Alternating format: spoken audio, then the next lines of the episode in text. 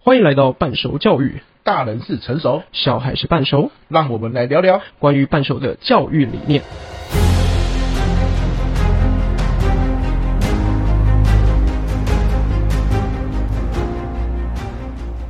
好啦，那这一集啊，我想要一开始先问你一个问题，你猜猜看。就你知道，我最近看了《亲子天下》杂志，然后里面有一个调查，他说，各位爸爸爸爸啊，如果孩子有以下十一项能力，这么多，哎，十一项能力，你的孩子拥有哪一项，你你会觉得他未来可以幸福或快乐？哎，我觉得在这个世代这么逼学历跟逼这个钱的状况之下，肯定是赚钱的能力啊。啊，赚钱的能力啊，我我们可以说就是学历好就能够赚钱嘛，因为这十一项里面没有赚钱这一块了。哦啊，你说赚钱的话，我们刚刚说学历挂帅的时代嘛，啊，可能做学历是第一名，对不对？我跟你讲，学历是第十一名，哎，不是，我们再确认一次问题好了。你说，呃，他他他是要成为什么样的人？你说幸福还是对，快幸乐？福快乐的啊，这至于幸福快乐，它没有定义啦，就普哦世，OK 价值这样子。嘿哦，普世价值。对对对，嗯、那如果是幸福点，那我如果是内在的话，应该是呃，发掘自己开心或不开心的一种能力吧。哦，发掘自己就情绪调试、自我觉察，对对对，自我觉察，自我觉好察。漂亮，这第二名，哦，厉害这还了，不是哇，你直接从最后一名直接跳到第二名了，强呃啊也！不是也才十一个嘛。 呃，嗯最后一个哦，最第一名，第一名会是什么？最后一个，这个听起来太难。他想不到，因为因为第二个看起来就是这两个，其实第二个很抽象啊，就是觉察自己情绪，这是很抽象的。哎，不会，最近有一个叫做 SEL，就是 Social Emotional Learning，嗯哼它已经变成一个怎么讲，课程化、系统化的，要让我们的孩子去接触、学习，并且熟悉情绪教育。嗯，就是说它变成一个课程，慢慢的它会变成制度化，因为我我们都知道嘛，你有专业能力可以让你就是好好的生活，可是你对于情绪的了解、跟抒发、跟调试，才可以让你快乐的生活。很多时候都是情绪来了，然后你一个控制不住，讲出或做出让你后悔的事。好，所以第二名是情绪调节跟自我觉察能力啊，这个的确也在慢慢的去系统化怎么样学习这件事情。嗯哼哼，那那第一名，第一名，第一名，是问题解决能力， 看也太难了。你说什么？太难什么意思？是不是问题解决，这个是我我的想象当中，他他的确可以很务实，但是他非常抽象。你知道我上呃高中那时候，呃就有老师跟我讲说，就有老老师问我们大家，诶、为什么要念大学？对然后那时候得到的结论就是，呃上大学最重要的就是培养自己问题解决的能力。对，我念了大学四年，我怎么没有很深刻的感觉哪一件事情培养问题解决？那你应该要追问教授，教授什么是问题解决的能力、啊？你只是没有刚他教你 how to do 而已，但不代表它不重要。呃，应该不是说它不重要，它很重要。然后可是就是对我来讲，问题解决能力这件事，其实也有点抽象，就是我要解决什么问题。好，那那我我反过来问你啊，你觉得问题解决能力重不重要？所以听起嗯肯定重来要你你觉得不重要？诶，是吧？没有没有没有，我我认为很重要，但是你学的东西可以怎么解决？我觉得这个才是很抽象，而且不知道怎么操什作。么意？思？什么叫你学的东西可以怎么解决？就是呃，应该这样说。你要先发现什么问题，你才知道用什么样的工具去解决嘛，哎不对？对没错就好像你看到一个六角的螺丝，你一定得用扳手下去做嘛，你不可能用十字螺丝、十对十字螺丝起子这样下去做。所以，呃，在没有发现它是六角扳手之前，那六六角螺丝之前，你你无从下手。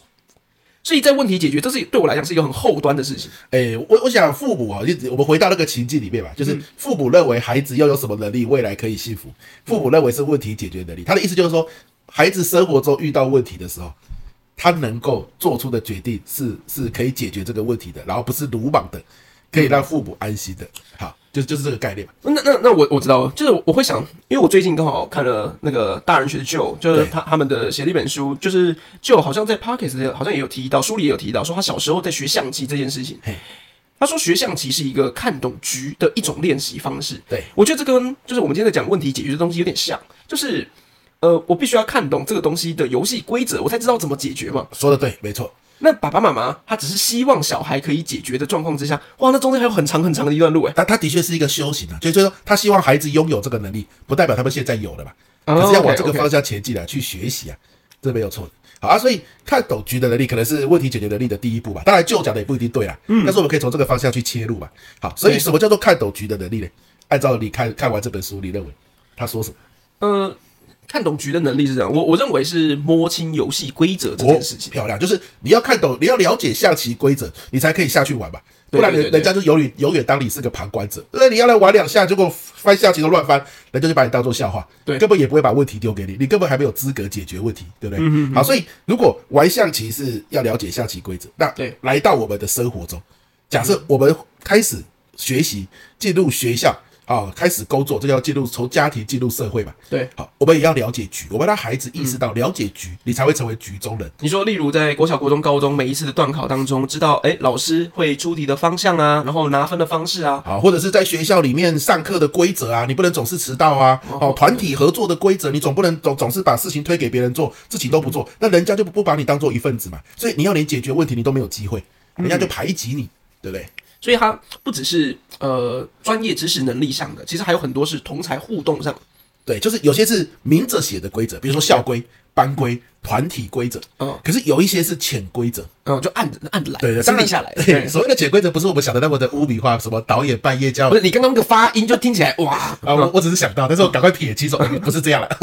那个是本身那个导演就犯法了嗯，OK 嗯那个导演本身就触犯了规则，本来就不入局，对吧？好，可是呢。其实社社会上真的有潜规则这件事啊，其实潜规则的意思就是我跟你相处舒不舒服嘛，对对对对，吧？所以规则写在文字上的那个是底线，就像法律是底线，可是情理法嘛，嗯对对，情跟理有些时候是潜规则，嗯人对际相处之道，我跟你舒不舒服？如果我跟你不舒服，我也我也懒得，我也不屑把问题丢给你解决，你你指的上上是像如果我们平时去去上班，然后请同事们都喝饮料，然后就有一个人，我以为他今天请假没来，然后少买了一杯给他，然后就他出现了，哇！对那那那怎么就办是对，那对不对那就要去碰到这个，就是刚刚我们在讲说亲子天下，还讲问题解决对能力，这是对我碰到的能力，没错，碰到没错问题嘛，哎、就是它是潜规则，就是这是第一块嘛，就是入局嘛。对对啊，你要了解规则跟潜规则。那我举个例子啊，之前我有一个同事，我在工作的时候，那办公室很大，嗯，然后这个同事哦，做事能力也不错，可是主管一天到晚刁他，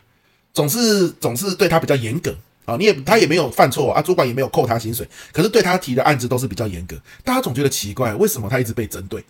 OK 嗯啊，直到有一次我们就庆功宴，办完一个大 case 庆功宴，然后主管喝醉了，他就糊里花俏的乱讲话这样子，然后讲一讲就说像那个谁谁谁，就讲那个一天到晚被刁那个同事，然后说每次我进办公室，大家都跟我说早安，我也跟大家说早安，你看这不是很好吗？我们就是一家人。那谁谁谁每次我进办公室一脸臭脸的样子，也不跟我讲话，明明离我最近，哦，他坐的位置离他最近，嗯连早安都不说，我观察很久了，忍很久了，其实这就是他没有说早安，让主管觉得啊不舒服。哇，这个这个切入点，我觉得就是如果是年轻一辈，或者我们讲 M Z 世代的，就 Z 世代就是一呃两千年出生后的小孩，是，然后他们如果在这间公司里面，他会觉得这个这个长官是不是倚老卖老啊？没有没有，潜规则也包含什么？他们第四代有自己的潜规则啊。好，比如说昨天我去拍形象照，我嗯去对中友百货，那一个是拍韩式形象照的地方对，嗯然后那些全部都是年轻人哦，哦，年轻又专业，然后每一个人都化妆啊，穿衣服都好像从那个韩式的偶像剧走出来，这嗯么厉害啊对对对，可是他们有潜规则，他们的潜规则是什么？就是快说真话，不说乐色话。嗯就是我坐在那边，我是一个算老人嘛，以他们来说，我坐在说哇，谢谢你，谢谢你。然后他就说不用那么客气啦，我们不用讲这些，对不对？嗯反正我就是。把你打扮的帅帅的，然后你就去拍照，对该这怎样么做嗯怎么做这样啊？对，我们不用讲客气话。诶，他们的潜规则是什么？你嗯讲客气话就 low 掉了，我就跟你有不效率同对啊，所以潜规则没有好坏啊，就世代不一样嘛，对啊，你的你的潜规则对我们这一辈来说可能觉得是个笑话，可是我们的潜规则对你来说可能也是个笑话，但是我们不能忽略，你今天到了不同的团体，它就是有规则跟潜规则。好，规则是文字上的底线，潜规则是人跟人相处舒不舒服。嗯，好，那这个就是你说的要先入局嘛，对，对，入局了，你就有拿到问题的资格。嗯，主管会说啊，这个问题交给你去处理。哦，那接着你就要有解决问题的能力，对不对？这这让我想到，就是在专案管理里面有有特别强调一块叫做利害关系人，嗯你要去锁定跟确认你的利害关系人他的呃潜在需求是什么，因为有些的确就像。嗯，刚刚裴友你刚刚说，情理法法是道德的最低底线。对那利害关系人他也会有一个最低底线该拿到的，他为公司争取的利益啊，他或为个人争取的利益。可是一定还有很多是台面下他想要，但是他不能轻易说出口的。那呃，在前面看懂问题，就是就是在在讲这件事情嘛，就是我要看懂对方的需求。哇，你一下子讲到利害关系的那么深的东西，呃，我我我我是不知道大家听不听得懂啊，嗯哼嗯但是我直接转换一下，比如说孩子进到班上，利害关系人是谁？呃，孩子进到班上，利害关系人可能就有家长、老师，还有同学的同学们。啊不啊不就是生活周遭相处的人，肯定的、啊，肯定的、啊。可可是是，那就不一定要讲什么利害关系，就是他生活跟他进入到这个团队里面，这个团队里面的人嘛。嗯哎、可是就这个不会意思是每一个人都有利害关系啊。比如说什么意思呢？呃，例如，呃，我们以前班级可能比较大，五十个个同学，对可能会有好几个人，你一直不要说一整天啊，就是一个月都不一定跟他讲到一句话。对，那这些人，他就绝对不会在利害关系人的范畴里面。那这样不是太势利了吗？就是啊，他不是我利害关系，我这辈子不要理他。不是可会不会这辈子不要有理他有时候你跟他讲个两句话，微笑两下，他会不会以后变这一 打 No no no no，应该是反过来。 所以，我我们不是把利害关系人当成一个功利主义的工具下去做使用对。我们在做的事情应该是，一定会有跟你更亲近的人。就好像你，你并不会看到是那个进公司大门看到柜台的时候，哦，因为他只是柜台，不是我的主管，我连招呼都不打。对，嗯，那呃，可是像这样的柜台状况下，他有机会成为我们的利害关系人啊。举个例子，我订订个 f o o Panda 什么的，然后这个呃柜台跟我们关系比较好，他都帮我们送上来，对那就是不一样的感觉了。对，那那就不用讲什么利害关系啦，反正就是你进到这个团队里嗯面，生活周遭的人，你都要意识到会有规则跟潜规则嘛。啊，只是有时候嗯你不了解，那是因为你还不熟悉。可是你要重视这件事情，你才可以入局。对，肯对定不的，对可以这么说嘛？对对对不对啊对嗯对利害关系人可能是一个更更局限的东西，因为嗯只有利跟害啊，它就很明确，我就是要有利有害，我才要跟他有关系，嗯，要不然我就不用嘛，对嗯不对？可是可是这个东西变成说很局限，可有些时候它可能是远远比较远一点，我我在想的东西是这样，就是因为我们刚才谈的是问题解决嘛，对对不对？对问题解决这件事情，其实它一定是有关键的 key point，它一定有一些 key man。利害关系人就是帮助你找度找到这个 key man，而不是谁都好谁都 OK，所以处理好的状况下，问题就解决了。No，他在解决问题过程当中，你一定会有相对应的问题、相对应的人、相对应需要解决的状对，那是第二步骤嘛，就是解决问题。我们现在讲第一步骤叫发现问题，对发现问题就是说我要先入局，嗯，对不对？我我才可以拿到问题。这就是之前我看一个报道啊，他说亚洲人哦，他很会执行，嗯，很会解决问题。可是为什么亚洲人比较少诺贝尔奖，比较少那种大师级的创造新的东西的想法的人？为什么？因为他们没有发现问题的能力。可是其实我我那篇文章再往下讲，就是你刚刚讲的，他们不是没有发现问题的能力，他们是没有发现问题的资格。因为那些发现问题都是在很前沿嘛，有没有？比如说高层主管，好、他们去定义下一个世代的问题是什么。那定义出来之后呢，我们来去在方法上、科技上去解决。可是呢，每一次他们要定义问题的时候，门一关起来，里面没有亚洲人，执行的时候才让亚洲人去执行。那为什么他们定义问题的时候门要关起来？因为很简单，那些亚洲人他可能在定义问题的时候，他没有被邀请入这个局。嗯，那为什么没有？因为他们可能在亚洲跟他互动的时候，没有让这些呃高级主管、高阶主管觉得舒服。你说这是文化的剥削，文化什么的？我想那个是大环境的一个背景啊。可是我要说的是，你没有入局，你就没有发现问题的资格，那就不用去谈后面的东西，对不对？你就只是被动的解决问题。对，就的确这叫被动的解决问对题。对对对对，好，那如果你能够主动发现问题，或许未来你就是诺贝尔奖的得主，或是一个大的学说、新颖的学说是你创造出来。你跟一群人在这个局里面、看见未来三年、五年、十年的趋势，然后呢发现问题，然后呢去创造解决问题的机会。嗯嗯，对不对？好，那我们再来谈哦，今天你有机会发现问题了，那怎么样可以解决问题嘛？对不对对好，这这没错嘛。好啊，所以我真的觉得像那个孔子啊，哎呦哇，不得了，一下子从利害关系人拉到到孔孔子子啊，嗯就是这样子跳来跳去。孔子说什么？三十而立。嗯，啊，什么叫三十而立？三十可以站起来，不可能吧？有些人三十岁都站不起来了。 哦是这样子 吗？啊，开玩笑，开玩笑。OK 啊，三十而立什么意思啊？他说不学思，不学理，无以立。嗯，好，三十而立啊，什么是立呢？哎、不学理，无以立。好，什么是理呢？应对应退进退之道就叫做理。嗯，进退有据就叫做理。怎么样？你讲话不会突兀就叫做理。你跟一群人吃饭，有人做东请你吃饭，在一个包厢里面圆桌，你坐哪里就叫做理。倒红酒，你把红酒杯全倒全满，还是只有倒三分之一满，这个就叫做理。嗯对不对？一起开会的时候，好，你可能在开会之前要做什么事情？当大家都来还没正式开会之前，这就是理。对，收名片怎么收，给名片怎么给，这叫做理，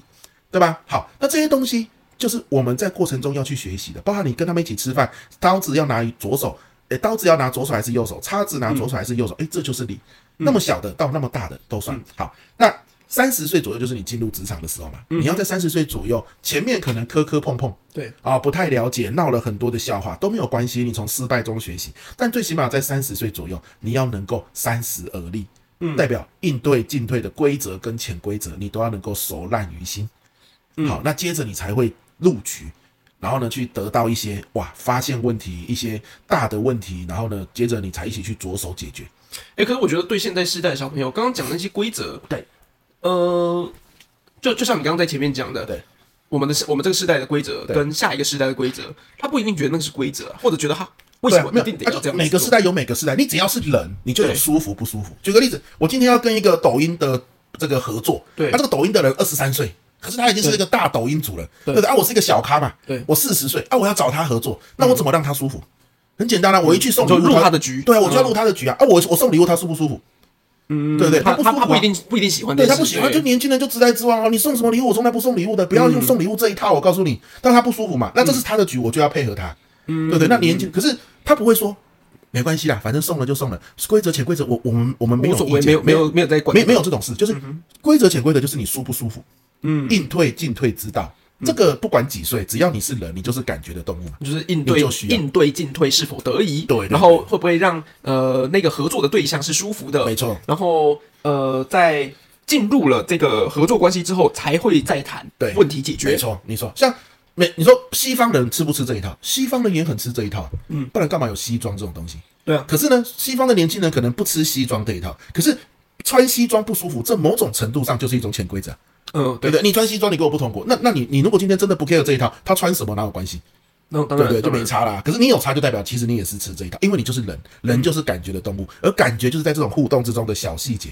嗯哼，然后呢创造出来，那、啊你就能够录取，你就可以开始拿到问题，你就有资格解决问题，对不对？所以没有错啊，这个何轩说的很好啊，就是爸爸妈妈填第一个叫解决问题，这的确是一个很大的。我觉得太远了，对对对对，对就是应该是讲说这个这个选项十一个当初是怎么列出来的啊、当然，他们有他们的选择嘛。可是我觉得没有远不远的问题啊，我觉得很好啊。反正就是它是一个修行嘛。你认为它很重要啊，就从现在你还是家长，他还是小孩的时候开始培养啊。没有为什么有远不远的问题，当然有肯定有啊，不怎然么说嘞？呃呃，就好像刚刚朋友你说，在这十一个选项当中，没有赚很多钱这个选项，对，没有对，没有这个选项。对，没有这个选项，对不对？因为这件事情如果放大来看，把把这个选项放进去的话，哇，那那又更远了，因为、因为。呃，有没有赚很多钱的能力，实际上是多重能力的组合对。它不一定是可能学历很高，或者是情商很高，或者是对它可能是每一个都需要达到八十分，好，问题解决能力八十分，自我觉察能力八十你的分。意思说，如果是你选的话，你会选赚很多钱的能力是第一名？呃，就针对这个问题来讲，就是我我刚刚是以这个社会来看，我觉得大家会希望自己小孩过得好，是呃，我应该这样形容，爸爸妈妈会担心，当如果他他们不在的时候。小孩要怎么办？对我大部分在补习班碰到的家长都是这样。对这个小孩在未来究竟有没有自自我立足的能力啊？对等等这样。那最简单第一个碰到的是先生存，别先不要讲赚赚到很多钱，对但他至少要有自给自足的能力。对，可是，在这个时代来讲，其实父母给予的资源通常都会随着时间一直往后延。什么意思？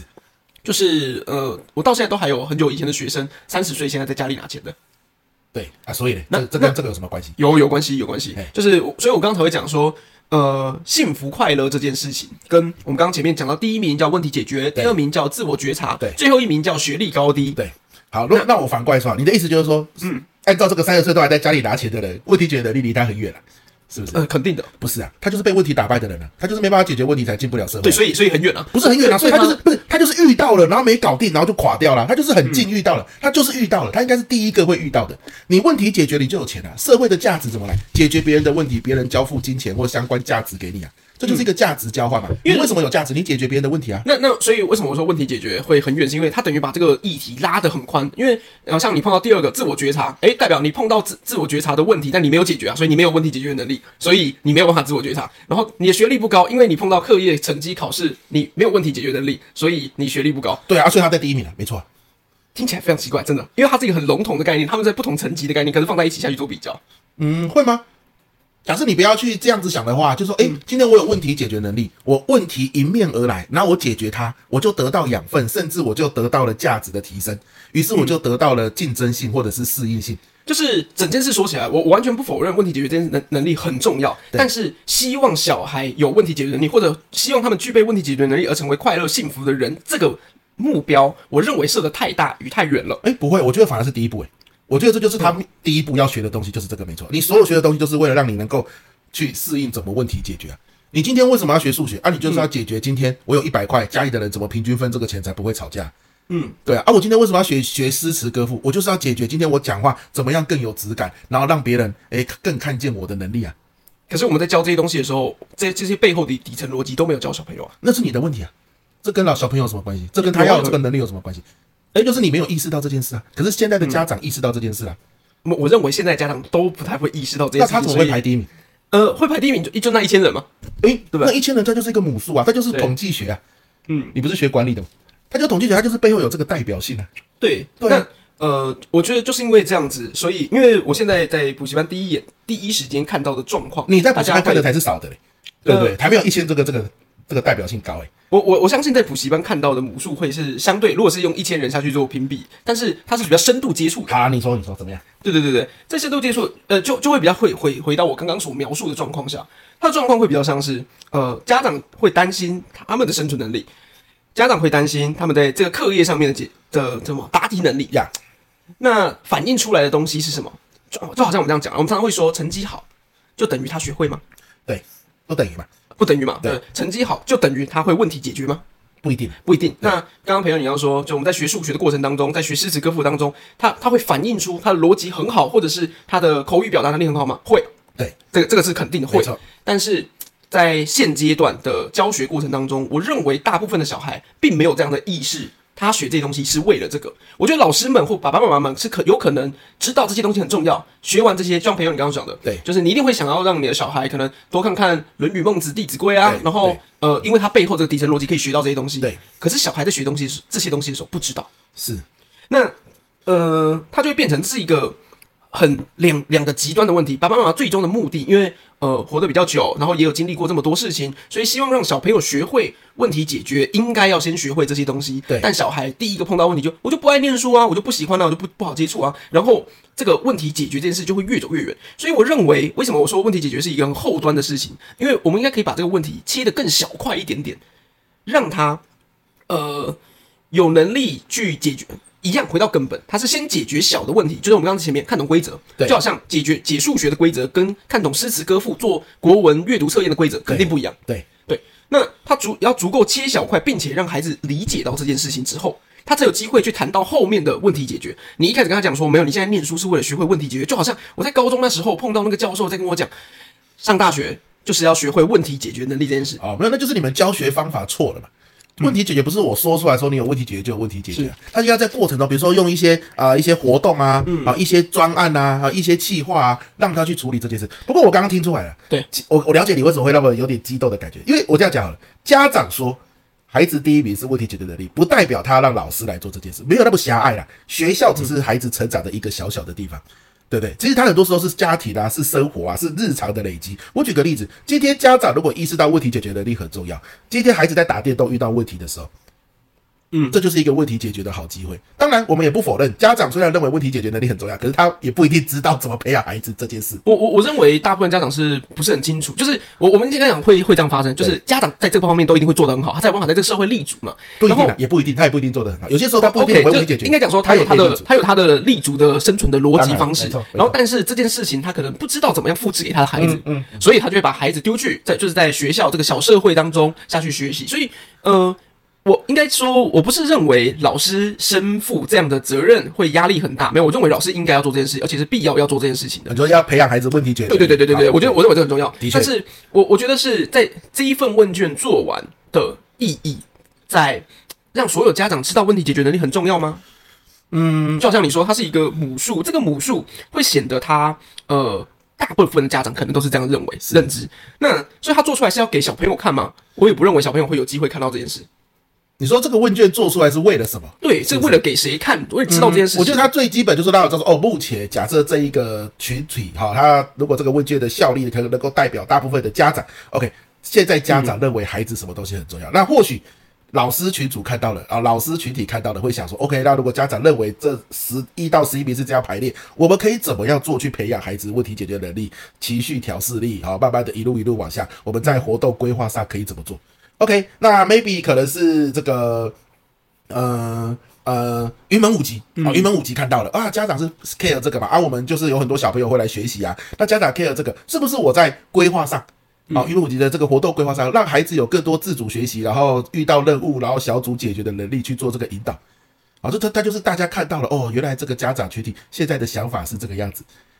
啊，我们可以怎么延伸运用？我我我我我把这个东西再延伸一下，其实听到这东西，我我会觉得就是这会很令人生气的事欸情的、原因是因为它就好像是在十年前资工系很发达，大家觉得资工系赚很多，所以。台湾一整票的小朋友就把二类的科系资工系奉为第一名对下去念哦、对因为就是呃看到某些数据，看到这个工作看相对做得好，对所以就把自己的小孩不管他的热情天赋在哪里，然后就往这个方向塞。对那这个就是很危险的事情。那我我觉得你两个错字嘞，你讲的对是一个具体的职业问题解决能力，就像你说的，你你有问题解决能力，他也可以有情绪调试能力，嗯，你有问题解决能力，也可以去运用到人际关系能力。他讲的是能力，不是说我今天去选一个工作。哦我我觉得你这样讲，其实天下总编才会更生气，你是不是在做观念的错字？这样很危险。我我再厘清一下，我们频道没有做这件事情了、就是。以前的确是选职业，那个是一个很具体的东西，它很窄。可是今天如果他选的是能力的话，它其实是一个很弹性的东西啊，它是一个观念。对，你总不能说我们今天把诚实放到最上面很危险，不可能吧？哦 OK，嗯对不对？你说勤劳放在最上面很危险，不可。可是法律律师放在最上面的确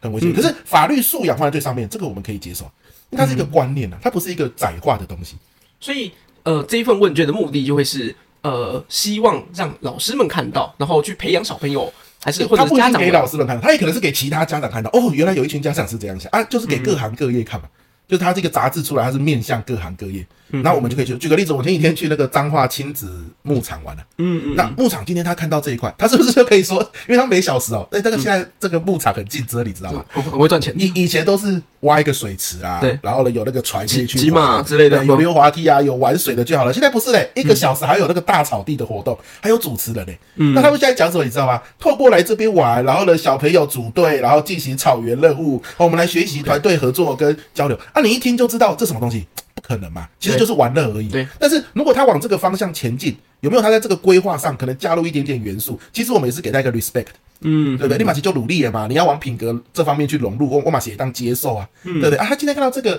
调查，诶，家长觉得问题解决能力很重要，那我能不能在草原任务的时候给他们问题，然后呢，他们觉得啊好难哦，一直失败，一直失败，一直失败，这个时候我们给他们线索。好，然后让他们一步一步前进，最后解决得到成就感，然后主打一件事就是问题，只要你去不断的找线索，不断的找方法，总是有机会解决的。问题没办法解决，只是你还没有找到方法而已。诶，那 maybe 在旁边的家长觉得哇，来这边好有教育意义哦，我儿子学到啊，多多贵个两百我也接受。 对，啊嗯、有些时候这个数据出来就是让各行各业可以去运用啊，哦对 OK，不对？啊，这本身也是问题解决一种能力的方式啊，了解趋势嘛，这就是入局、嗯，你了解现在的趋势是什么啊，对不对？所以整体大方向来说，就是问题解决，我觉得是一个对涵盖范围很广，然后呃稍微呃朝这个方向努力，的确是很必要的事情，因为这本来就应该是呃大家具。其实不管在哪一个阶段，就是国中、高中或者是大学出社会念书、研究所，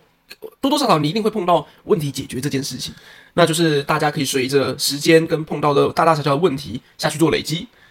嗯，然后把这个能力提升到你能解决越困难的能力，解决别人越多的痛点，那你可能越会幸福快乐。对啊，所以我问你，假设我们今天第一步骤叫发现问题，就是要入局嘛，对你才有机会发现问题嘛，别人才愿意把问题交给你发现，或是跟你一起发现，对不对？好啊，接着才进入到问题解决嘛。啊，你觉得问题解决能力要怎么培养？以你那么丰富的教学经验，问问题解决，我我认为要先从短路径的思考方式下去做哎培养。呦，这个听起来蛮有蛮酷的，什么意思？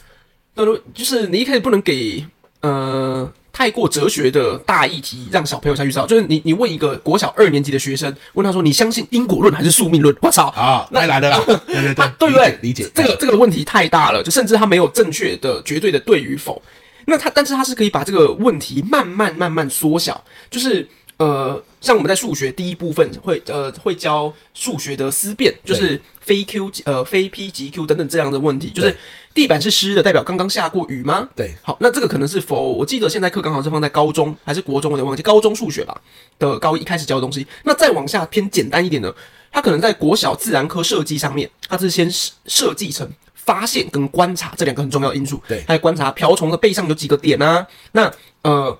让他们去思考，这个答案不一定有正确答案，但是会让他们思考，诶，为什么这只瓢虫是五个点，那只瓢虫是六个点？然后引发他们的好奇。所以你刚刚提到说，问题解决要学习的最重要的起步是什么？从我的角度来看，我现在没有给大家明确的一个步骤或方法，但是我认为起步是你必须要把这个问题缩得足够小。 OK，要日常，我觉得日常，然后问题要小一点，对，诶，要不要日常？我坦白讲，我认为做到日常，以学科来讲，有一点点难。就是你你小时候一定有做过一种数学题目没，有啦，你你现在在讲的是老师的角色嘛？对对，当然，因对为我那我你教先书的嘛，对，对因不为对？我讲的是老师以外的角色，假设对对家对长对，就对是要家对用对对日对，常我，是以老师的老角师度的角色因就为是要小，就是要小。原因是因为呃，所有的题目都是很容易被放大，尤其呃，我不知道大家有没有听过知识诅咒这件事情，哎就对是当我们会了，我们会觉得讲起来很简单，但下面的人就是听不懂。原因是因为大家的先辈知识不一样，对有预先知道的东西不一样，所以老师在教书的过程当中，我们常常必须要把所有的问题捏得很小，啊然后确保他会很清楚知道。那为什么我刚刚说日常生活当中不太一样？就好像现在大部分都是丛林都市，你要去哪里看到瓢虫？对，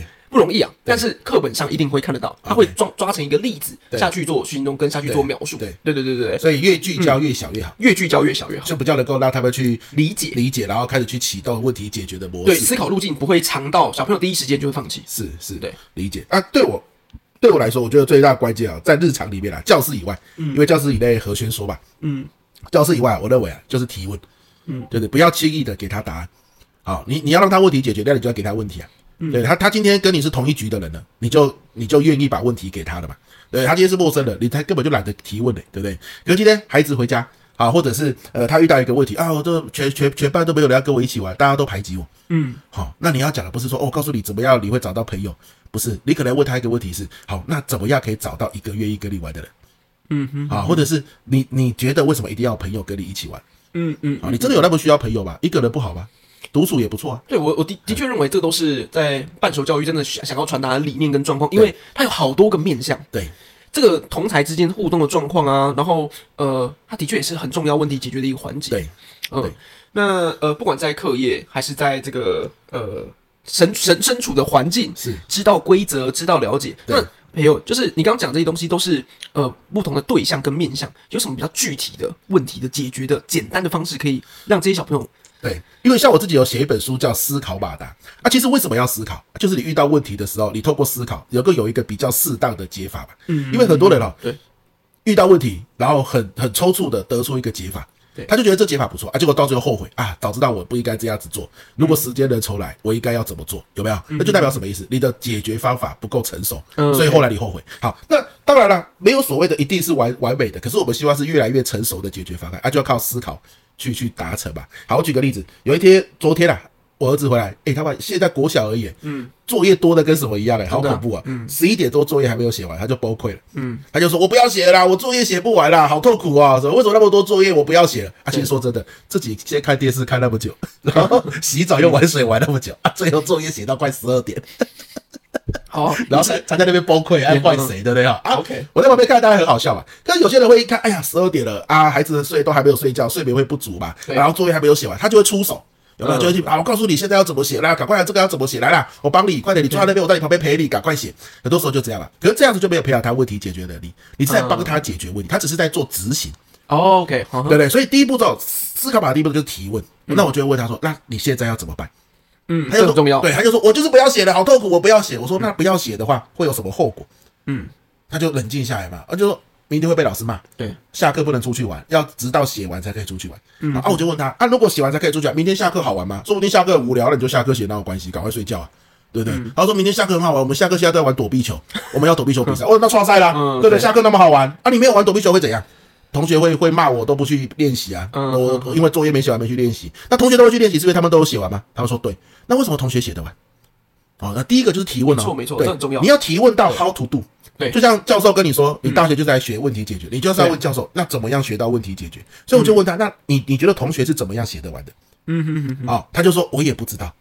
我就说，那你要不要现在先把它写完，明天才可以去打球？可是呢，你明天有空问同学，为什么我们的作业一样多，你们写得嗯完，我写的跟 狗一样，写不完，一直崩 溃对。他就说好，然后我就说，那你现在赶快写，我要去睡觉了。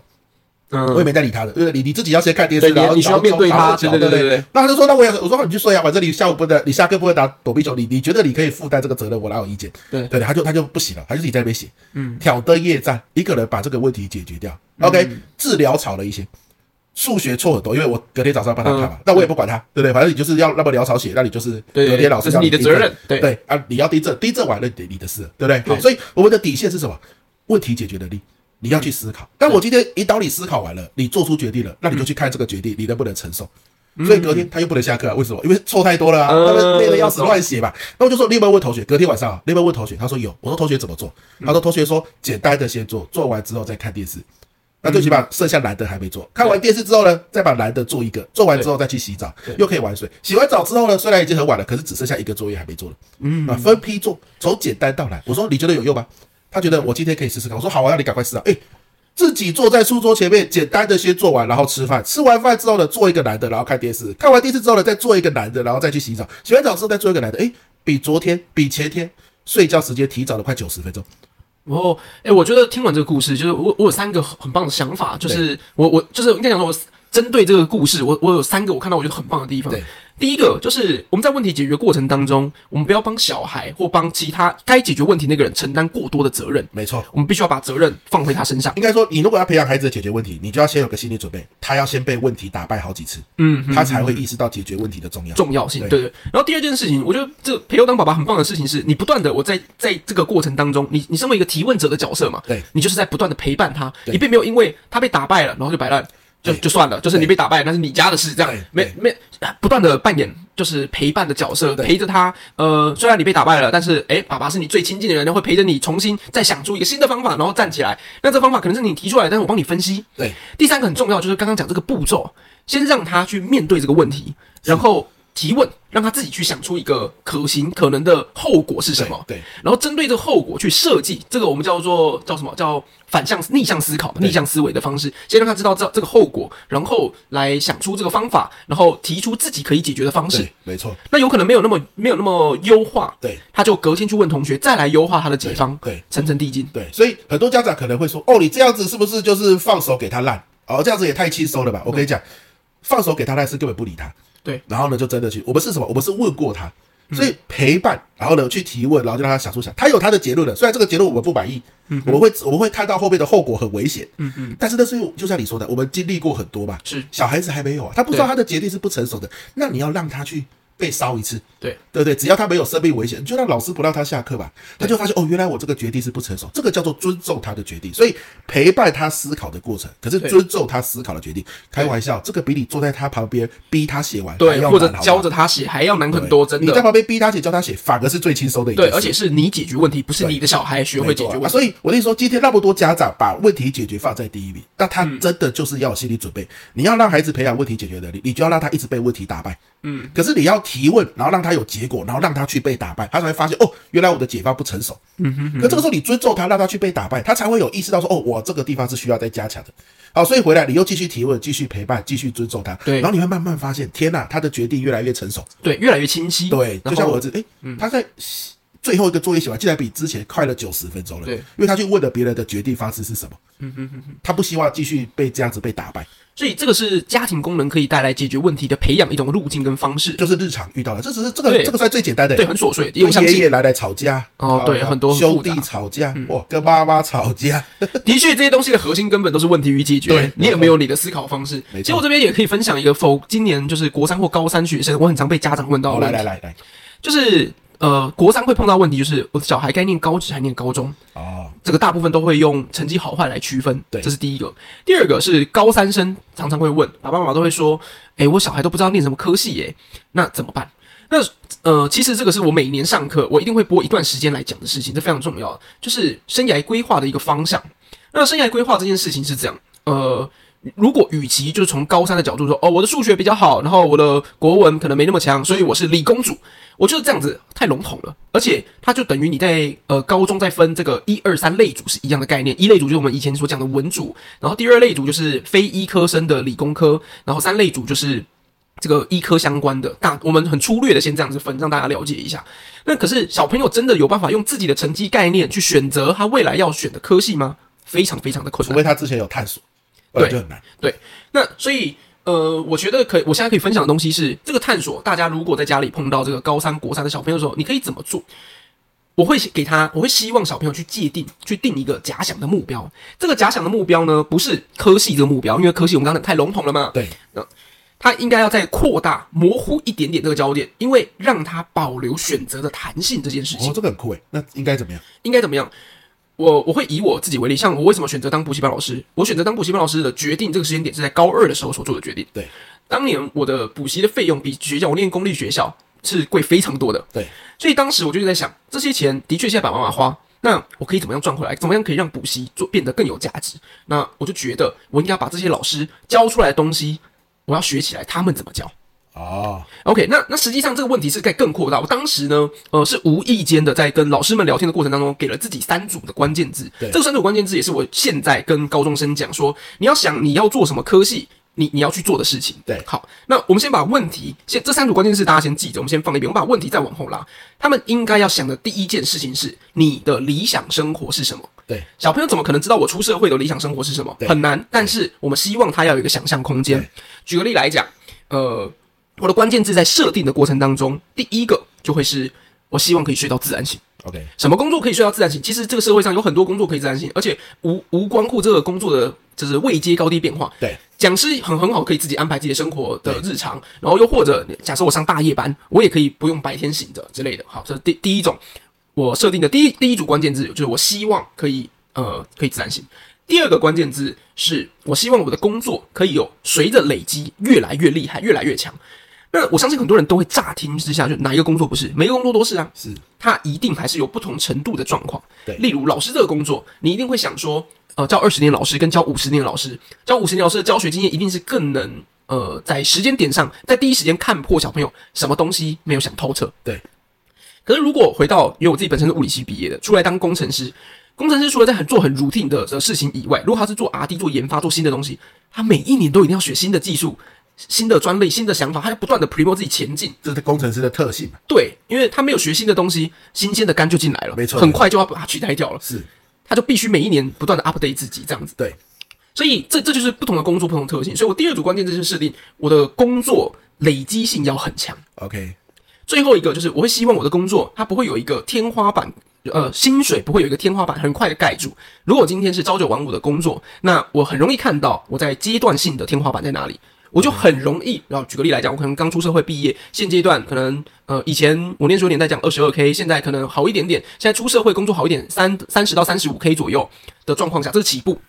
我可能就会觉得哦，我现在这个年纪做到这样的薪水我够了，哎，那是因为我撞到我的天花板了。对，可如果今天我做的工作有点像业务的性质，我越努力下去做，我的薪水就越来越高，或者是我做自媒体，然后有接到其他的业配，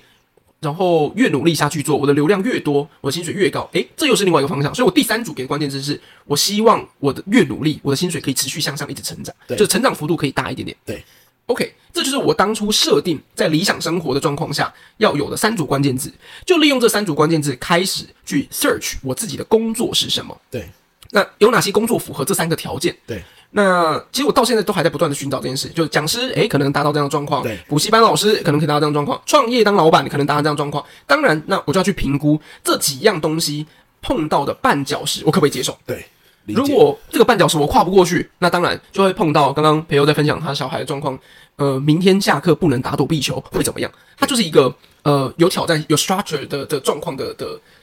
呃需要面临的挑战就对了。没错，所以再回到最根本，我就可以来选择我要的科系了。因为这个工作，我哪些科系可以培养到他的核心专业技能？对，小朋友有这样抽丝剥茧的下去做思考，由逆向思维下去做思考，是这就是他的问题解决能力培养的一个对没错过程。所以他等于在解决一个问题，就是我到底要选哪三组关键字，也就是对我到底要往哪个方向前进。对对对对他要自我叩问。对那他也可能去问一下这个辅导师啊，或者是问一下学长姐，或是上网查一下这里相可以关的对东西，可以提供一个网站给大家，叫做 IHO，它叫个人经验开放平台，哎它有很多的学校的科系，然后会呃，他们有邀请很多人去自己录影，然后他们有对设定，我记得好像是十三个问题吧，对他们就要用自拍的方式然后回答。我觉得上面的经验分享非常非常重要，我也都鼓励小朋友去看看太。棒了，对对，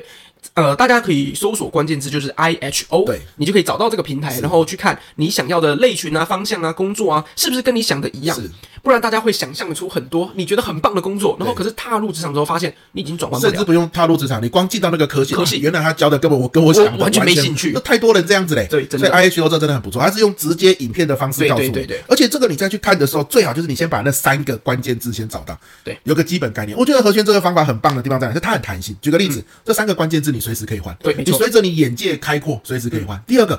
只要符合这三个关键字，其实你什么科系。并没有固定，嗯，对你任何科系，就算你选了一个科系，你进去，你也不要觉得很害怕，因为你知道选科系有一个最大的这个风险就在于什么？好像我选了这个科系，我很像就被它绑住了四年对。可是如果你今天是用这三个关键字来去看，你要的是你理想的生活嘛？今天我进到这个科系，我还有通识课啊，我还有社团啊，我还有各种选修啊，我还有各种旁听啊，只要能够符合你这三个核心标的物，对，其实你有很多的选择可以去努力。没错对吧没错那我觉得这这个方向是真的是蛮好的。嗯，好好好，来让让我来为今天做一个小结论吧。好了，请呃，我说，们今天其实已经录蛮长时间了。没错，这个呃，解决问题呢，实际上一直都是半熟教育希望传达的核心状况。而我们趁着今天这一集在十集以内把这个核心问题拉出来，就是因为我们不管在前面录，诶，怎么样去控制小朋友的手机啊，又或者怎么样去了解小朋友回到家跟关心家人之间的互动，这其实都是跟问题解决息息相关的。对，那问题解决这件事情呢，是一个很潜移默化，它需要很多的例子产生着呃核心技能。他需要很在生活中日常就要去运用。对，不断不断的去接触，不断的不断地去使用，你才有办法去掌握这些东对西。他不是跟和学的教授说，我告诉你，我们就是要培养解决问题的理由，这个是正确的废话，是没有用嗯，对的。对对对，对这这对，这就是听君一席话，没错哎如如听 听一席话，哎，没错就是这样。那呃，所以问题解决，到时候会一直不断的深刻的反映在半熟教育这个频道里面会出现的状况。没错，那因此，我们对半熟教育当然也有一个很明确的呃定义方向。我们希望大家可以在听着呃这些集数的过程当中去体验，然后并且去反思。哦，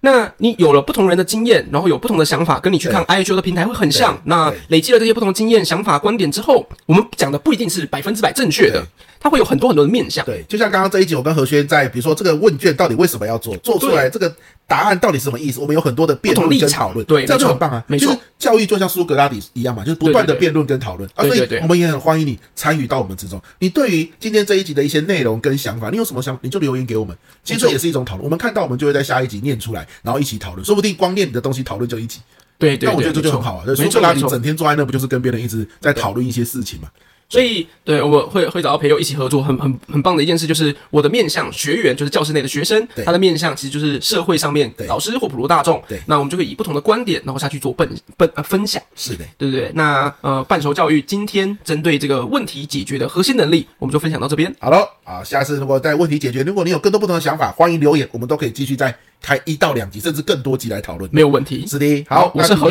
轩我是培佑，大家拜拜拜拜这一集的内容你们喜欢吗？最后，关于半熟教育，你有任何的想法或是想聊的话题，都可以寄信给我们哦。我们的信箱是 e o h b e 零九二八小老鼠 gmail.com，如果有任何业务合作的机会，也欢迎寄信给我们哦。大家拜拜